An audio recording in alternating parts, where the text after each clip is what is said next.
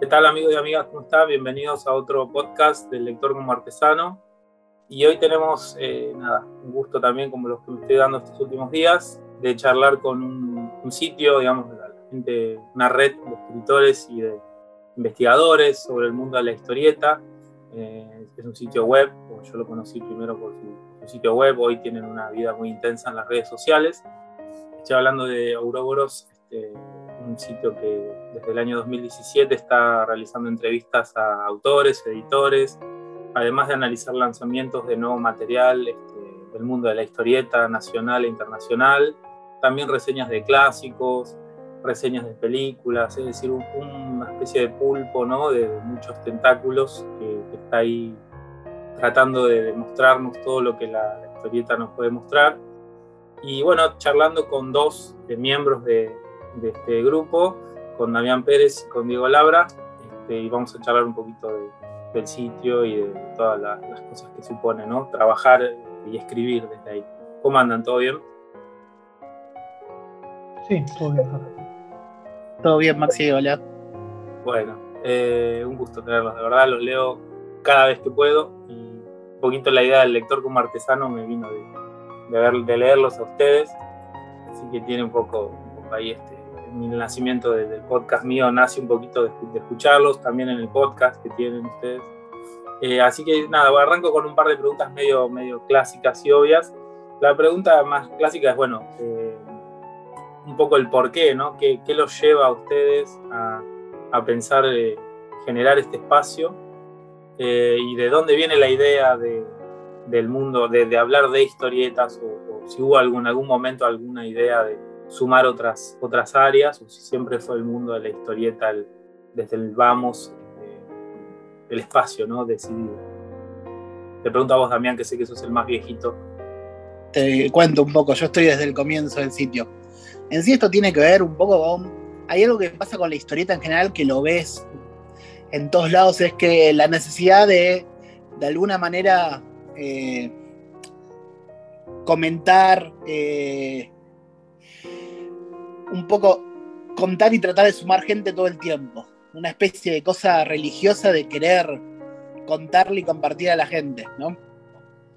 Y desde hace mucho tiempo, hay mucha gente de forma individual o, en grupo que ha hecho eh, reseñas, discusiones, análisis de historieta y más que nada en los últimos años se, vio, se ve muchísimo de cultura pop en general, sobre todo con lo que tiene que ver con el cine y las series, aumentó muchísimo lo que es análisis y discusión y difusión en redes sociales, en páginas. Y nosotros venimos, nos congregamos de alguna manera en un grupo de Facebook que tiene muchos años y siempre comentamos cosas, charlamos, un montón de gente. y de ahí surge una iniciativa de dos miembros del grupo que dije, tenían ganas de hacer algo distinto en la onda que, por ejemplo, viene haciendo hace años Comiqueando, que ya tiene más de 25 años, primero como revista, después como sitio web, ahora como una movida enorme con podcast y todo, tomar algo de esa onda y llevarlo, ponerle una impronta propia. Y así es como nace Oroboros, que son los dos fundadores son Maximiliano Britos y Fernando del Santo, que lo que armaron fue desde la parte del conocimiento, los dos son fanáticos de la historieta también, y, con, y tenían capacidades técnicas para llevar adelante el sitio. Y lo que hicieron fue empezar a convocar gente. En la primera convocatoria me llaman a mí y a varios más, algunos que todavía están colaborando. Y en una primera iniciativa era escribir notas y hacer análisis de lo que cada uno quiera. No solo historietas, sino todo lo que esté relacionado. Por eso en las notas más viejas del sitio vas a encontrar también análisis de películas, de series, de música, de tecnología. hay. Pero poco a poco nosotros mismos nos fuimos encaminando hacia quedarnos con la historieta, que era lo que más nos interesaba a todos y que era lo que nos unificaba. Y fue una decisión, ya para el primer año fue una decisión grupal de todos los que estábamos de nuestro centro es la historieta. De vez en cuando podemos hacer algo sobre cine o sobre series, pero nuestro centro es la historieta. Y ahí nació otra rama, otra pata también importante, que es donde le, damos mucha bola, que es la historieta nacional. Claro. Está bien, está bien. Y, fue desde el Vamos también, los conozco, digamos, les conozco sus trayectorias eh, fuera de, del sitio y sé que los dos son profesionales y son, digamos, y que trabajan y escriben, digamos, en el caso de Damián, eh, paleontólogo, en el caso de Diego, si no recuerdo mal, licenciado en comunicación. ¿Digo bien, Diego? No, eh, soy eh, historiador de grado y doctor en ciencias sociales. Ah, pero sí, los temas andan por ahí. No, no, pero me, sonaba como del lado de la comunicación, pero bueno, hay una formación de grado, que también eso se replicó en lo, que forman parte de, de Euroboros o, es más heterogéneo el, mundo ese. Hay un poco de eso también, mismo desde la gente que lo formamos, eh, ya desde los, primeros colaboradores que había algo de eso, siempre buscamos el tipo de notas que sean un análisis con otro, otro tipo de vuelta. Por eso vas a tener notas que analizan desde el costado filosófico, desde lo social. Hay muchas notas que, analizan desde lo biológico, desde el costado de la física, la ingeniería, cosas que tienen que ver con la historieta. Siempre nos gustaron ese tipo de notas y las vas a ver en abundancia.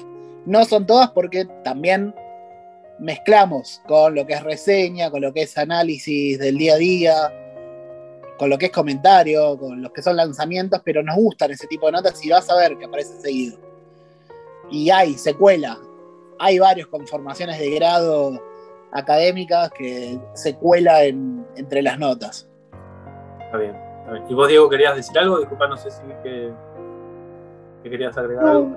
No, no, no, no, me, parece que por ahí también habla un poco de por ahí del, perfil ¿no? en general de los lectores de historieta, me parece que, o, del lector en general, ¿no? Eh, porque también es un, me parece que es un, hobby, digamos, que, requiere una cantidad de tiempo, entonces también eso puede ser, ¿no? Somos también los que tenemos tiempo para, para disponer de tiempo y ponerme a escribir una nota sobre una historieta y meterme en el, en el palo, ¿no? Eh, también puede venir por ese lado. Sí, sí. Y, ahí que la llevo a otra pregunta que también me parece que me intrigan estos casos de, estos productos y de estos, digamos, estos formatos. ¿Tienen en la cabeza un lector al estilo del consumo más pasajero? Enseguida se nota que no, que hay un lector que es para, para un público más hardcore, por decirlo así.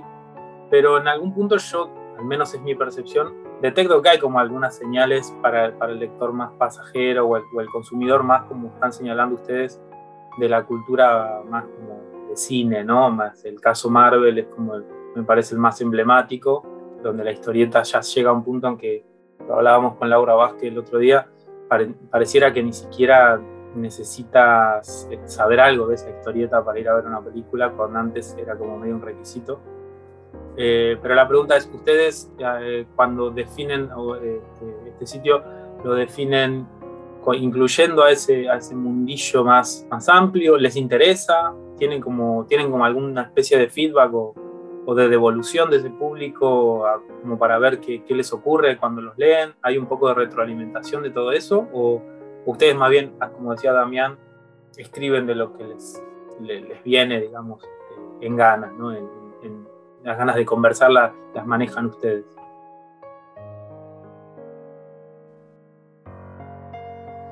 Un poco lo que dijiste es la premisa que tenemos nosotros. Nosotros queremos escribir lo que nos gusta y el llamado en sí a todos los colaboradores que participan, somos un grupo muy grande, gente.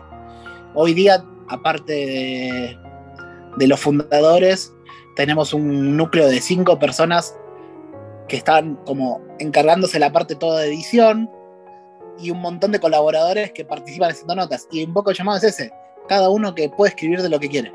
Eh, está, es abierto. Lo que nos sucede es que los que quieren escribir muchas veces son esos mismos lectores más metidos, ¿no? No, no los lectores casuales. Entonces nos damos cuenta que nuestros principales lectores también son ese tipo de lectores. Claro. Eh, si bien no es completamente intencional, va por ese lado de que eh, muchas veces escribimos para esos lectores ya bien metidos, que les gusta, que les gusta el medio, que les gusta la historieta en general, no solo lo, pasajero. Tratamos de no excluir a, lo pasajero, al lector ocasional, y muchas veces hacemos notas apuntando a ese público.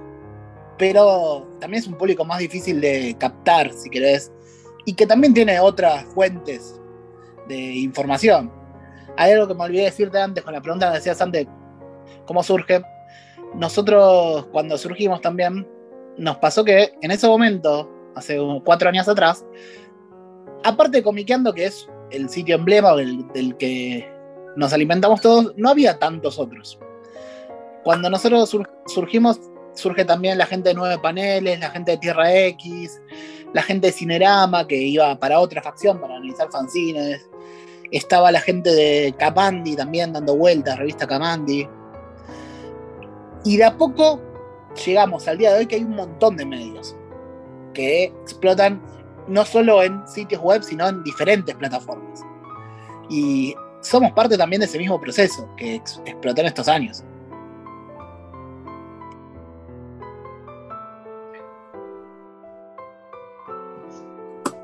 Está perfecto, está, está buenísimo lo que me lo que me agregas. Sobre todo me parece que sí, hay algo más de, proceso, ¿no? Uno que es historiador, le gusta todo el tiempo ver los procesos, son como hijos de, esa, de ese boom de las redes sociales. Y, pero bueno, en algún punto yo lo veo, esta, esta suerte de de paternidad con, capaz con los formatos más tradicionales, con, con la, la comiqueando como están hablando ustedes, pero hay una diferencia. Yo creo que el lector, eh, no sé, al menos a mí me da la sensación, hay algo ahí del lenguaje y de la, de la comunicación que ustedes manejan que tiene una identidad propia, por eso me, si bien hay una referencia, me parece concreta, hay, hay un lugar ganado, me parece también. Eh, y en ese sentido, les quería preguntar, o sobre todo a vos, Diego, te quería preguntar, puntualmente he leído tus notas sobre la revista Láser y la editorial Librea y es medio generacional porque es, es, un poco, eh, somos todos más o menos de la misma edad, pero ¿les parece que hay ahí un recorrido como un, filón, ¿no? una canterita de temas a,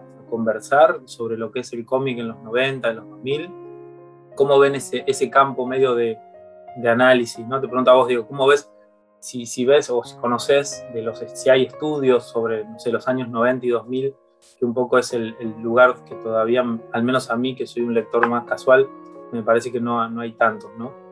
¿Cómo lo ves? Y sobre todo en el caso de Láser, ¿qué, ¿qué, puedes contarnos de la revista Láser y de Ibrea en sus inicios? Sí, sí, sí totalmente, me parece que es, es como la próxima, bueno, nombrabas a Laura Vázquez, como que ella llegó hasta ahí de alguna manera con su trabajo sobre la historieta argentina y es medio como, es medio como natural, ¿no? Los 90 como un fin de época para la historieta argentina. Eh, entonces como que en general los estudios se, tendían a quedar ahí y ahora como, bueno, como se está abriendo, si se quiere, como una historia reciente de la historieta, ¿no? Que se está empezando a mirar ahora. Eh, en cuanto a lo que decís es interesante porque yo lo que estoy encontrando... Eh, digamos, sobre todo a partir de, de elaborar, eh, digamos, de escribir en Ouroboros y conocer a los chicos, es que es muy interesante de que todos más o menos tenemos más o un, un, rango etario más o menos similar, sin embargo, hay como, yo veo que hay como un, es como que hay dos generaciones que están muy cerca de una de la otra, como que por un lado tenés la que se le llama la generación perfil, no, que es la, gente que, aprendió a leer historieta con las, ediciones de DC de Editorial Perfil y que en parte era la gente que se reunía en torno a Comiqueando, y después tenés la gente que podría ser la generación láser si querés, que era la gente que miraba dibujos animados japoneses en Magic y como que se aunaron en torno al láser. Esos son dos fenómenos que pasaron uno muy seguido al otro, uno es de principios de los 90, el otro más de la mitad, segunda mitad de los 90, pero veo que dentro del mundo de la historieta hay como perfiles muy marcados, como que unos son más perfil, de generación perfil, otros son más de láser, ¿no? Entonces es interesante porque, digamos, como que los dos, eh, las dos los dos fenómenos como que marcaron de alguna manera lo que iba a ser la historieta eh, en, en, el siglo XXI, ¿no? Que es como el triunfo de la historieta editada nacionalmente, pero con material extranjero, ¿no? Porque antes todas esas historietas de superhéroes, manga llegaba muy poco nada, lo que venía era casi todo importado de afuera, ¿no? De México, de España. Entonces eso como, que cambió y es un poco, yo un poco lo que estoy estudiando en, términos más académicos, pero bueno, las cosas que, digamos, que, que, veo que por ahí tienen un filón más de difusión, que pueden interesar, las voy volcando en Ouroboros también para mostrar avances, ir enganchando. Eh, es un poco eso, porque es como que por un lado se ha empezado a estudiar un poco ¿no? el tema de la, del renacimiento de la historieta argentina post 2001, eh, ¿no? con lo que es historietas reales, lo que es fierro, lo que es el surgimiento de un circuito articulado en torno a, a editoriales más chicas y a, y a eventos ¿no? que, que, juegan unas con la otra, eh, que todo eso es algo que, que, toma más carnadura en la última década, pero por otro lado tenés el, digamos, Ibrea y OVNI, que son, ¿no? que son como las otras dos patas, ¿no? Entonces me parece que ahí sí hay algo por hacer, y de hecho es un poco lo que humildemente pretendo hacer yo, ¿no? De demostrar eh, de, eso, cómo, cómo se va dando ese proceso y que hay como una coexistencia medio tensa entre ediciones nacionales que editan historieta extranjera y las que juegan casi como, lo, como si fuera el extranjero en casa de alguna manera, ¿no? Eh, y que de hecho son los que tienen más convocatoria para la, y para la, y de hecho es algo que, eso es algo que en, el sitio de Euro se ve, de que muchas veces las notas que tienen más vistas y más ganchos son las de manga. Eh, y es interesante eso porque no es el perfil tanto marcado fuerte que tiene el sitio, donde se le pone mucha energía en darle visibilidad a la historieta nacional y que por ahí esas notas surgían de la, del interés personal de, algunos colaboradores propios como eran Maxi que nombraba Damián o, Matías Mir, que metió un par de notas, él escribía mucho sobre Niño Asano y, y algún caso como el, sobre la editorial LARP y esas notas se explotaron también. Y ahí si querés sí hay como un filón de, la láser, ¿no? de, de ese interés, pero entonces aparece eso, ¿no? Como, como un mundo medio fragmentado de la historieta y que a veces como que no se comunican entre sí. Y en eso Auro es como una, como una excepción, porque acá sí, como coexiste el que lee X-Men con el que lee los rescates de dos editores, con el que lee el manga de Ibrea, digamos, como que... Y, en general somos bastante omnívoros todos nosotros, el sitio. Sí, sí. Eh, y hay algo más allá, digamos, más allá de yo siempre soy como de, querer como transversalmente cruzarlo, ¿no? Pero digo, hay ustedes, a ustedes dos puntualmente les pregunto, ¿consumen algo más de literatura? ¿Leen otra cosa? ¿Miran eh, literatura, digo, escrita? ¿Son de leer esas cosas? Sabemos que los papers son como medio en volantes, ¿no? Y forman parte, leer un paper es parte ya del trabajo de la vida de, académica. Pero hay algo más en la biblioteca de ustedes que uno puede ir chumeando, ¿no? Fuera a sus casas virtualmente a, a la biblioteca, ¿qué, encuentro? Damián, te pregunto a vos primero. Sí, sí, eh, el, hábito lector trasciende la historieta. Es, eh, no sé, a, mí me pasa en lo personal de que si no estoy leyendo siento que estoy perdiendo el tiempo. claro.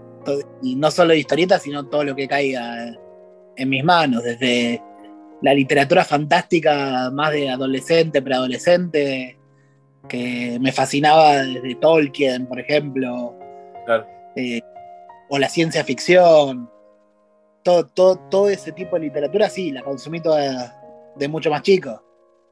Y después también, literatura latinoamericana, ponele, desde Saramago, Borges, autores que también, eso los puedes encontrar en mi biblioteca.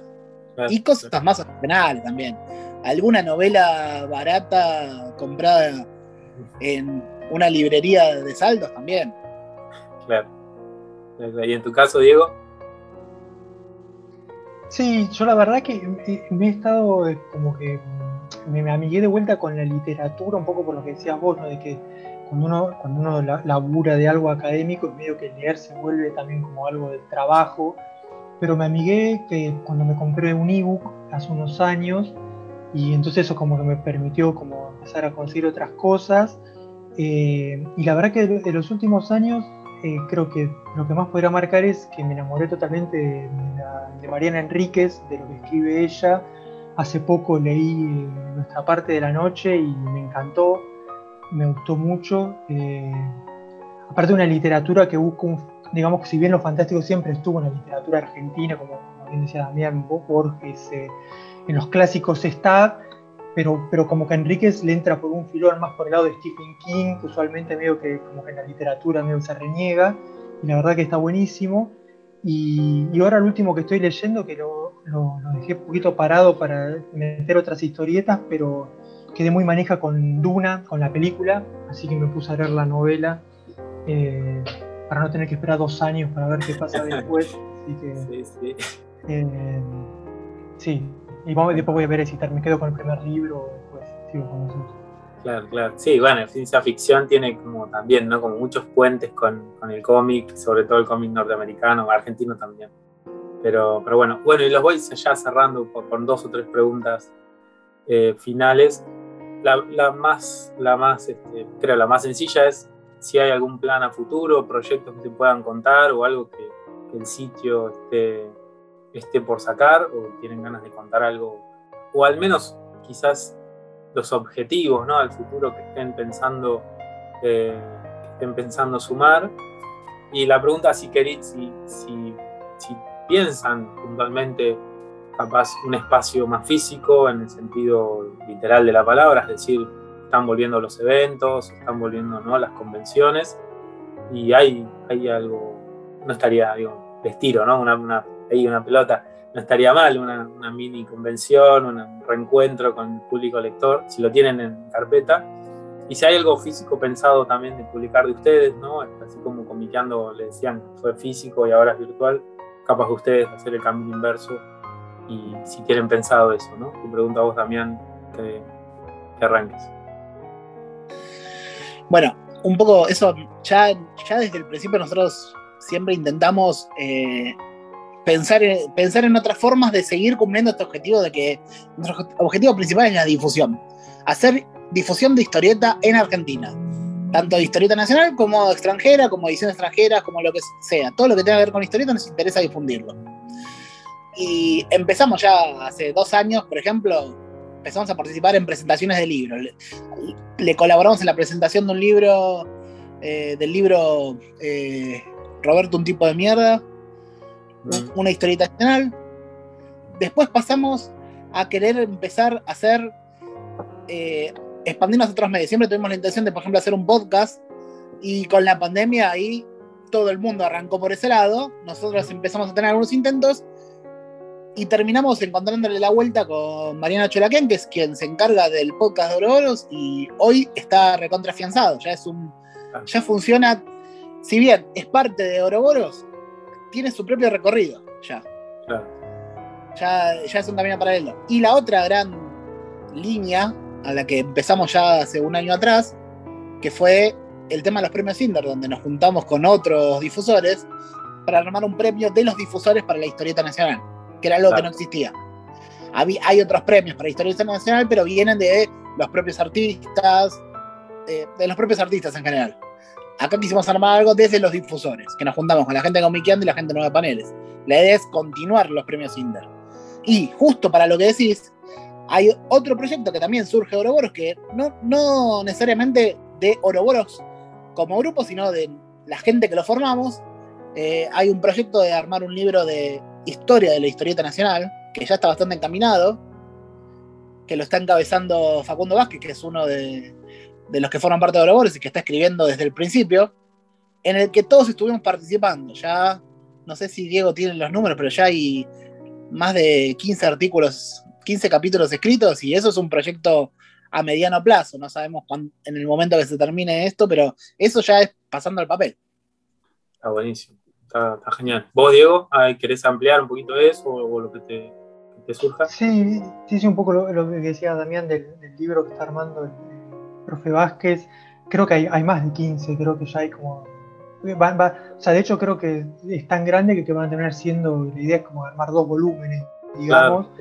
Y un poco la idea es. eh, no lo había conectado en el momento cuando vos lo dijiste, pero la, la idea es un poco como llenar los huecos, eh, digamos, y en ese sentido, con, con Damián también escribimos más que nada en la parte que es, digamos, como los últimos 20 años, eh, digamos, y, y tratar y presentar algo más panorámico, porque como, como que hoy por hoy, como lo único que hay así más o menos, sí tenés el libro de Gossiol y. Gutiérrez para, para el principio del siglo, después tenés el libro de Vázquez, pero no hay como algo así más en, en- en términos de un manual, digamos, ¿no? Donde vos una obra de referencia, donde haya gente, mucha, mucha gente, donde digas qué pasó acá, qué pasó en esta época. Entonces la idea es un poco eso, tratar, también por eso es un proyecto que, como decías, a mediano plazo, porque como requiere mucha logística, pero, pero sí, la idea es eso, como ir llenando un poco la, biblioteca y tener como una obra de referencia. Genial, quiero, quiero ese libro, quiero, anotame, anotámelo, anotámelo, y hay un par acá que seguro que conozco que también. Así que bueno, y les tiro la última ya, así medio ya cerramos. Siempre es la pregunta medio general que le hago a todos los que entrevisto, porque un poco el, el podcast este surge con esta intención que es cómo ven a la historieta nacional distintos sectores y actores, ¿no? Desde los que escriben, los que venden, los que distribuyen. Y en ese caso, ¿cómo ven ustedes la historieta hoy argentina? Pueden hablar también el caso Ibrea, es un caso interesante porque es una historieta argentina, pero como vos decís, de productos eh, de afuera. Pero, ¿y cómo la vende acá en corto plazo, ¿no? de acá a dos, tres años? ¿Cuáles serían como los desafíos o los temas que, les parece que la historieta argentina eh, tiene para dar, ¿no? tiene para ofrecer? ¿O cuáles serían los, los obstáculos también, no estaría mal, ¿no? Si ven algo de ese panorama, por ejemplo con Laura Vázquez veíamos un panorama bastante pesimista por momentos sobre los cambios, ¿no? Era más bien de continuidades. ¿Ustedes ven algo así? Este, ¿Cómo ven las, el género quizás de superhéroes o, distintos, distintos espacios? Es una pregunta abierta, a, digamos, más que nada a lo que están leyendo y a lo que les parece que, que puede ser fructífero o interesante en los próximos los próximos años. No sé si quieres arrancar vos, Diego, que si no siempre arranca Damián. Lo dejo hablando siempre primero, dejo para el último. Dale. Eh, bueno, ahora estamos viviendo como un.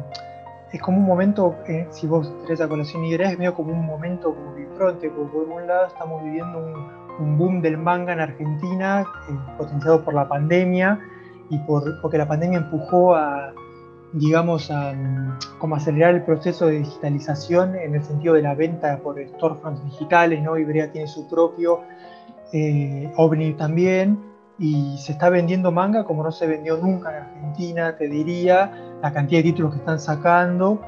Eh, y eso parece que si bien estamos llegando como al tope, pero parece como que vamos a quedar en un tope alto en relación a que había. Eso por un lado. Y después, eh, por el otro lado, como que la misma pandemia tuvo un efecto opuesto en, las editoriales chicas de historieta argentina, ¿no? Porque como son tan dependientes del circuito de, digamos, eh, de, eventos, medio que quedaron rengas con, la pandemia, ¿no? Y eso como que te muestra que yo, por lo, que estoy viendo ahora y lo que estoy, en el momento lo que, lo que tengo en la cabeza, como que el gran problema de la historieta argentina un poco es el tema de la distribución, de cómo hacerle llegar los libros a la gente Incluso diría más todavía que eso es cómo hacerle conocer los libros a la gente, ¿no? Porque la potencia de los superhéroes y del manga es que la publicidad se hace, se hace gratis, porque se hace con los animes de Crunchyroll o de Netflix o las películas. Eh, si bien está muy disputado cuánta gente mira que mira las películas, efectivamente compra una revista, pero claramente hay una relación.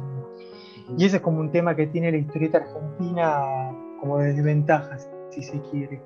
Eh, y en ese sentido yo un poco trato de focalizarme en lo que estoy reconstruyendo ahora, de esos hubo experimentos, en un momento Ibre intentó sacar historieta argentina, eh, pero bueno, no tuvo los números que ellos esperaban, probablemente demanda mucho más trabajo que editar algo extranjero, y entonces bueno, como que no, no le cerraron los números y bueno, cerraron. OVNI tiene una pata un poco como Salvador Sanz, pero tampoco tiene nada tan fuerte. Y por otro lado tenés editoriales eh, como Hotel de las Ideas, por ejemplo, que ya está empezando a editar cosas francesas, parece que le va bien porque cada vez está editando más. Eh, y un poco con esto lo que quiero decir es que para mí, para salir de ese pesimismo ¿no? Eh, que, por ahí uno puede caer, para, para mí el, horizonte es la cosa híbrida. Para mí hay que ir hacia editoriales que editen cosas de afuera y cosas de acá, y si bueno, si de acá por ahí vende un poco menos, bueno, pero te apoyas un poco con lo otro eh, y, un, poco ir hacia esa convergencia, me parece, porque además también en ese juego abre puertas, de hecho yo empecé a leer más historieta argentina cuando en ese envión de, edición de Ibrea editaron a Salvador Sanz, compré el libro porque era de Ibrea, me gustó y eso me llevó a Fierro y eso me llevó a conocer otras cosas o yo sé que soy una excepción, en general la mayoría de la gente como que se queda en su, su gueto, pero pasa, digamos. Entonces ah, me parece que, digamos, por ahí podría ser un... Está bien, está genial. ¿Y vos, Damián, cómo, ves el panorama?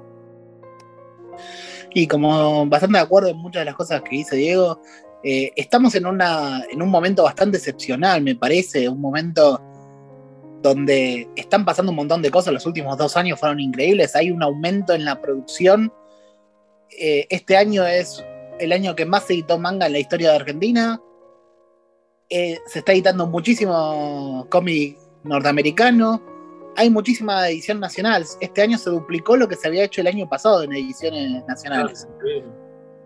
Ah, en, lo que tiene que ver con producción, está aumentando, viene aumentando y parece que, como dijo Diego, hay un techo que todavía no se alcanzó. En difusión también está pasando algo raro de que aumentaron un montón la cantidad de medios que hacen difusión. Muchos también están bajándose, están llegando a su fin o terminando su ciclo. Eh, hace poco eh, anunciaron que iban a dejar de actualizar la gente de revista Camandi, por ejemplo, que era muy especializado, que era algo muy interesante y muy particular. Y hay otros que están naciendo. Hoy en día puedes encontrar un montón de difusores especialistas en, por ejemplo, manga coreano nada más más, sectorizado. O gente que se encarga solo de eh, el material yankee editado en Argentina, como puede ser el de Omni. Ahí hay algo que quizás ahí es donde tenemos que prestar un poco más de atención para no arrastrar eh, las mismas costumbres y las mismas, los mismos errores del pasado, como mencionaba de entrevistas previas, ¿no? Y después, en cuanto a, a lo creativo, hay un montón de, sobre todo en la historieta nacional, están aumentando la cantidad de artistas que están llegando a publicar, dándose a conocer. Ya es más fácil llegar a través de internet, hay un montón de formas distintas. El gran problema, que es un problema no de la historieta, sino del país en general, que es la distribución, eso sigue estando. Pero están apareciendo editoriales nuevas, editoriales que están de alguna manera generando otros nichos de público.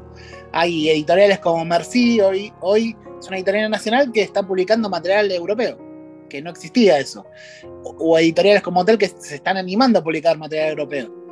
Y otras, como Ibrea, que han encontrado la forma de sectorizar también a su público. Todo, el público de Ibrea ya no es homogéneo.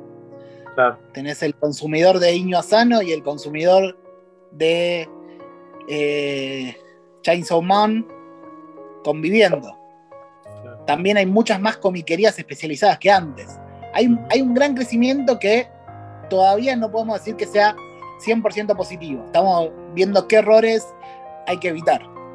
Claro, está, genial, me parece como, un panorama, me parece que tienen ahí una mirada panorámica súper rica, los dos, que no, sé, no la encontraba capaz en nada, en un autor que el autor está más enfocado en sus, sus temáticas, ¿no? Así que súper bienvenida esa mirada de ustedes bueno, los voy, los voy liberando también porque se nos está terminando el tiempo, así que eh, es medio tirano. Eh, no tengo más que agradecimientos, les súper agradezco, seguramente los, vuelva, los vuelva a, molestar y, seguramente los seguiré leyendo. Y bueno, a los que nos están escuchando les mando un abrazo muy grande eh, y nos estamos viendo en el siguiente podcast. Un abrazo grande a todos.